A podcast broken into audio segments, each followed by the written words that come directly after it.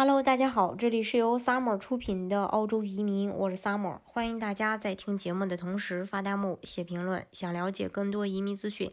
请添加微信幺八五幺九六六零零五幺，或关注微信公众号“老移民 Summer”，关注国内外最专业的移民交流平台，一起交流移民路上遇到的各种疑难问题，让移民无后顾之忧。昨天呢，跟大家说过，二零二零年呃联邦最重要的预算案出炉。那今天呢，我们再次再说一下这次财政预算当中，呃，关乎呃这个个人减税计划，呃，其实呢这次呢也是提前实施的，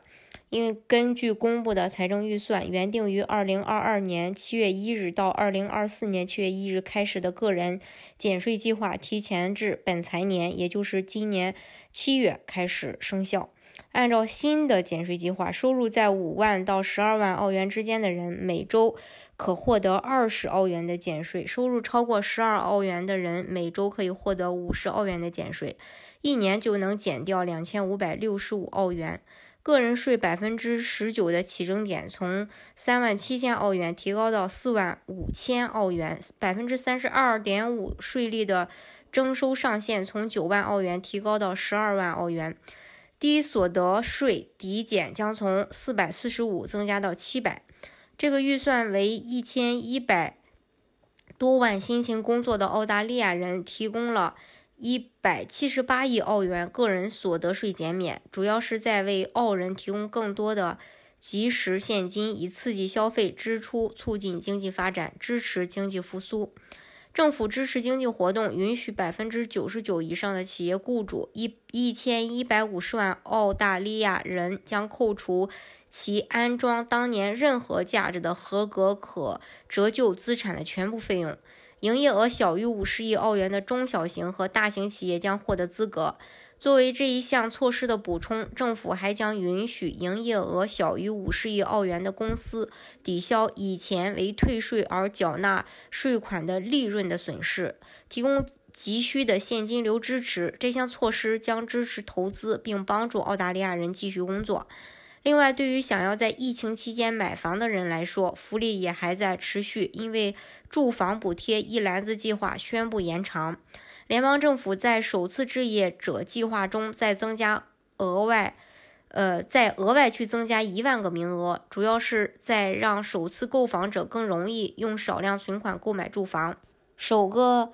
住房贷款按金计划允许人们以百分之五的存款购买房产，政府对不超过某个价格门槛的。门槛的贷款提供担保。目前，这项计划在每个财政年度提供一万个名额，名额以先到先得的方式去分配。从十月六日起，联邦政府将延长该计划，并将新增一万个额外的名额，条件是购房者所购买的必须是新建的房屋。通过政府为以小额存款购买第一套住房的人提供担保，呃，提供这个担。贷款担保，该计划消除了昂贵的贷款机构抵押贷款保险的需求。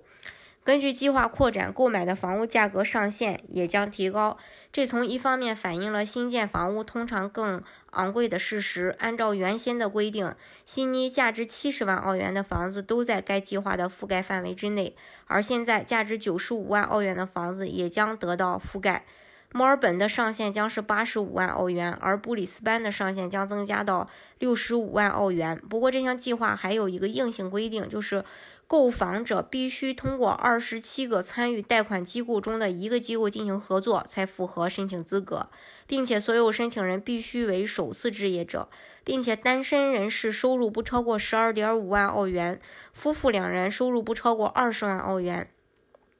除了大家最关心的减房和呃减税和住房的问题，二百五十万领取养老金的人将得到额外的补助，以弥补与通胀相关的养老金没有上涨的情况。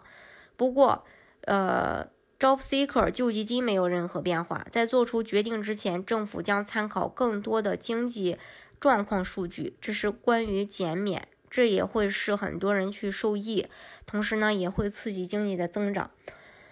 嗯，好，今天的节目呢就给大家分享到这里。如果大家想具体的了解澳洲的移民政策的话，欢迎大家添加我的微信幺八五幺九六六零零五幺。或关注微信公众号“老移民 summer”，关注国内外最专业的移民交流平台，一起交流移民路上遇到的各种疑难问题，让移民无后顾之忧。